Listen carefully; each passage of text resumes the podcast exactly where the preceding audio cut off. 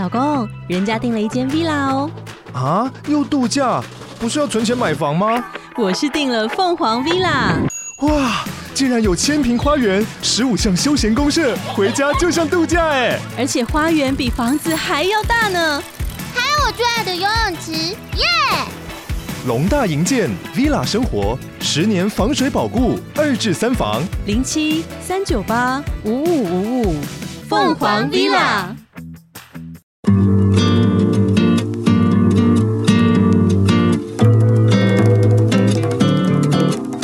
Hello，欢迎收听不负责任星座教室，听完是要对自己的人生负责。我是小新哥哥。不知道有没有，就是耳朵非常敏锐的听众有发现这一集的声音好像有一点点不一样。好，因为这一集是我补录的。为什么要补录呢？因为自己真的很难讲。我第一次录的时候，整个录到二二六六，哈，哩哩啦啦，我非常的觉得连自己听的时候都觉得很痛苦，然后我就觉得不行，那就再重录一次好了。到底是什么题目这么难录呢？好，这集的题目叫做“所以白天出生或晚上出生也会影响一个人的性格吗？”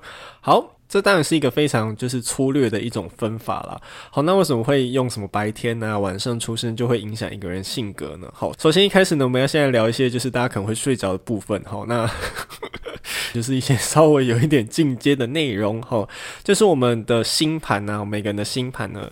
它有四个点非常重要，就是四个轴点。好，什么是四个轴点呢？你就可以想象一件事情，是我们以前呃学生时期都有学过那个数学，有 x 轴跟 y 轴嘛，对不对？大家记得吗？还是还给数学老师了哈？好，应该还记得，就是水平的这一条是 x 轴，然后直的这一条哈是 y 轴。好，那我们。放到星盘来，我们也可以把我们的星盘分成 X 轴跟 Y 轴来看它四个象限。好，那这个四个象限呢的四个点，好，就是我们占星学里面星盘里面的四个轴点。好，那以 X 轴来看的话呢，好，最左边的这个点呢，好，就是上升点。好，那它就是一宫开始的地方。好，那。X 轴右边的这一边呢，星盘里面 X 轴最右边的那个点呢，好，就是下降点，好，之前讲的下降星座那个下降点，好，它就是夫妻宫七宫开始的地方，好好，那直的这一条呢，Y 轴呢，好，它最上面那个点，好，星盘最上面那个点叫做天顶，好，它是十宫，好，事业宫开始的地方，好，那 Y 轴最下方，好，就是整个星盘最下方呢的那个点呢，叫做天底，好像刚刚那个是天顶哦。Top 好，现在这个是天底好，最下面的地方呢，好，它是家庭宫、田宅宫，好，就是四宫开始的地方。这四个点呢，好，上升点、下降点，好，天顶、天底，好，是占星学在星盘里面很重要的四个轴点。好，好，那为什么要讲这四个轴点呢？好，就是因为这四个轴点所代表的意义呢，会取决于这个象限。好，刚刚有讲嘛，我们可以把星盘分成四个象限。好，这四个象限它所代表的意义，或者这四个象限分别的风格是什么样的感觉？好，好，那那这跟你出生时间有什么关系呢？好，就是。呃，之前其实就有聊到说，吼、哦、上升点，好、哦、上升是什么意思呢？就是你出生的时候呢，东方地平面的那个点，好、哦、叫做上升点。所以上升星座就是你出生的那个时间点呢，吼、哦、从东方地平面要升上来的那个星座就是你的上升星座。所以同理可证，下降星座或下降点就是你出生的那个时间点呢，西方的那个点。好、哦，如果那个西方的那个点有一个星座要下降下去，那就是你的下降星座。好，那天顶呢？好、哦，就是你出生的。那个时间点，天空最北的位置，最顶端的那个位置，好，通常也就是你可以想象，就是中午十二点，太阳绕到最上面那个感觉，好，就是它到那个点就是最高点了，好，那天底呢，就是相反的意思，好，就是你我们可能看不到了，哈，那它就是在最下方的地方，好。所以你出生的时候呢，看是白天好，或是晚上，或者是 AM 或是 PM 呢，就会影响到你出生的时候呢，太阳会落在哪个位置，就是落在哪一个象限。好，那为什么太阳这么重要呢？哈，你想想看，我们平常最爱聊的就是大家的太阳星座嘛，对不对？很少人会去问其他的什么火星星座啊，哈，你的木星星座什么的，哈，因为太阳是我们平常在外面哈展现出来最让人注目的地方。好，那再来呢，为什么太阳这么重要呢？哈，因为这个可。跟天文有关呢，哈，就是水星呢，它一定会距离太阳二十八度以内，好，金星也会距离太阳四十八度以内，好，这两颗星呢，是我们个人行星里面呢非常重要的其中两颗，好，那翻成白话文的意思就是说，水星、金星其实就会离太阳非常近，所以太阳落在哪一个象限，落在哪一个位置呢？好，水星、金星八九不离十，也可能就在附近，好，所以说你出生的时候呢，好，除了看你太阳在哪个象限之外呢，会是什么样的特质之外呢，哦，可能水星、金星也会对加持这个效果。哈，如果他们都落在差不多的位置的话，那个能量就会更强。好，讲了这么多，大家睡着了吗？哈，会让人睡着部分差不多要结束了。哈，接下来是比较哦大众生活化的部分。哈，接下来我们就稍微来。分别讲一下哈，就是你不同出生的时间点呢，大概会是什么感觉？好，我们先从前面哈，简单的，我们先分成两边来看。好，哪两边呢？其实我在看大家的星盘的时候呢，就是我也会看自己身边的朋友星盘，或者你知道，最近小新哥哥已经快要变小新叔叔了哈，因为我很多朋友们呢，很多同学们哈，都要结婚生小孩了，他们小孩的星盘也会拿来给我看。我看星盘的第一件事情，除了看他的太阳、月亮、上升星座之外呢，我也很喜欢看他到底是落在哪一个象限？好，就是我们可以先从一个大方向开始看，好，看它落在哪个位置，好，然后再慢慢去细分细讲，好，去讲它个别的星座啊、个别的宫位啊什么什么的。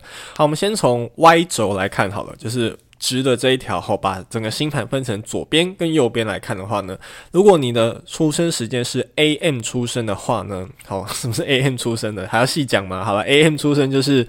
午夜十二点到中午十二点之前，哈，就是这段时间 AM 出生的人，然后通常你的太阳就会落在左半边。好，就是十宫、十一宫、十二宫以及一宫、二宫、三宫。好，那如果你是 PM 出生，好，就是中午十二点之后呢，到晚上午夜十二点之前呢，好，就是会落在星盘的右半边，好，就是四五六七八九宫。好，好，如果你是 AM 出生，好，就是我刚刚讲落在左半边，左半边是哪个点呢？好，就是我们的上升点，上升点是我们命宫开始的地方，好，就是我们俗称的人格面具呢开始的地方，好，上升星座上升点的，好。那我们整个星盘的左半边呢，它整体来看的话呢，会是比较属于个人意见很重要的部分。吼，如果你有太阳或者你有很多颗行星是以左半边为主的话，吼，这种人的性格通常会稍微的比较主观一点，吼，或者说你的性格会比较喜欢由自己去多掌握一点的。好，那如果你是 PM 出生，好，那你的太阳呢，可能就会落在右半边，好，就是我们的四五六七八九宫。那我们的右半边呢，它是靠近下降点的地方，好，就是我们夫妻宫。开始的地方，夫妻宫呢，就是要跟别人配合的一个宫位哈，所以下降点呢，你也可以想象成就是他必须要跟很多人协调哈，跟很多人对交际应酬，跟人家跳恰恰的地方哈，跳国标舞的地方。所以说，如果你的太阳或者你有很多颗行星落在整个星盘的右半边的话，通常这种人性格可能会比较客观一点哈，那也会比较注重他人的感受哈，因为他可能很常要跟别人去你知道打交道哈。好，那如果以整个星盘呢，我们来分成上半部跟下半部的话，就是以 X 轴来看的话。如果你是日落到日出这段时间出生的话呢，好，你的太阳好，通常就会落在我们的星盘的下半部，好，就是我们一二三四五六宫。好，那如果你是日出到日落这段时间出生的话呢，好，那你的太阳呢，可能就会落在整个星盘的上半部，好，就是七八九十十一十二宫。好，那整个星盘的下半部呢，好，它就是靠近天底的地方，好，天底这个点呢有多重要呢？哈，它是四宫，好，刚刚前面有讲，它是四宫家庭宫开始的地方。好，所以如果你是日落到日出这段时间出生的人呢，好，比如说我本人呢，好，你关注的领域会是哪些领域呢？就是身边的领域，好，家人嘛，或者就是一些离你身边最近的人，好，或者关系跟你比较靠近的人，好，你关注的焦点可能会落在这些地方。好，那如果你是日出到日落，好，这段时间出生的人呢，好，好，你的太阳就会落在上半边，好，上半边是哪一半边呢？好，就是靠近天顶的那一半边，好。那天顶这个点是什么意思呢？吼，天顶它是事业宫、十宫开始的地方，吼，所以它一定跟外在的社会啊有很大的关系，吼。所以如果你是这段时间出生的人的话呢，吼，那你可能关切的领域会比较偏向于外界的社会，吼，就可能不是身边的人，是整个你的眼光可能会放在更外面的地方，吼。好，以上我讲这些都没有好或不好，就只是你可能会比较偏向于哪一些领域，吼。我们刚刚只是很简单的分成上半边、下半边、左半边、右半边。我们再来细分成四个象限来看的话呢，好，如果你是午夜十二点后到日出之前出生的人呢，好，这些人呢就会落在星盘的左下角，就是我们的一二三宫。就好啊，赶快，好，跟我一样。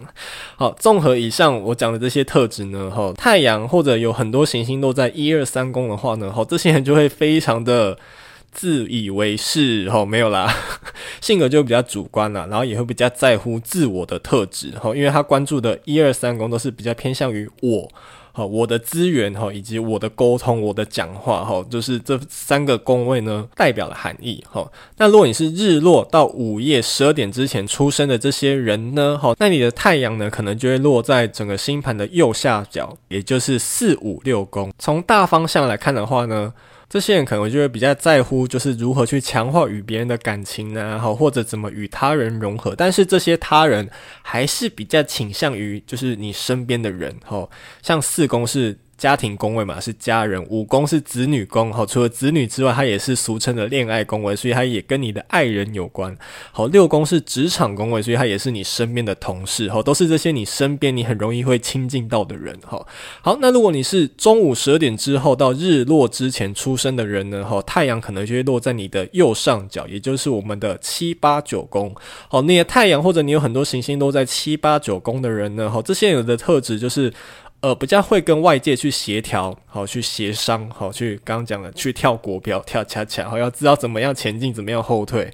像是七宫，好夫妻宫就是怎么样跟别人打交道，哈。怎么样去跟人家签合约的一个宫位哈？那八宫可能在乎的就是大家的资源，好九宫在乎的是哈大家的知识哈大家的智慧资产好。有星落在这边的人就可能要一直去处理这些事情哈，去处理大家的这些东西的事情。好，那如果你是日出到中午十二点出生的人呢？好，你的太阳可能就会落在你的左上角。好，那如果你有太阳或者你有很多行星落在左上角，也就是十、十一、十二这三个宫位的话呢？好，那你可能就会比较想要去对这个社会产生影响力。好，比如说像十宫是事业宫，哈，他在乎的是你在整个社会的地位，好，你的阶级在哪里？好，十一宫是朋友的宫位，好，那十二宫是神秘宫位，哈，它可能跟更多更灵性你看不到的地方有关，甚至。上升到整个宇宙有关，好，所以如果你的行星呢，如果落在十、十一、十二宫的话，你可能对这个社会你有更多想要去改变它的一股能量在里面。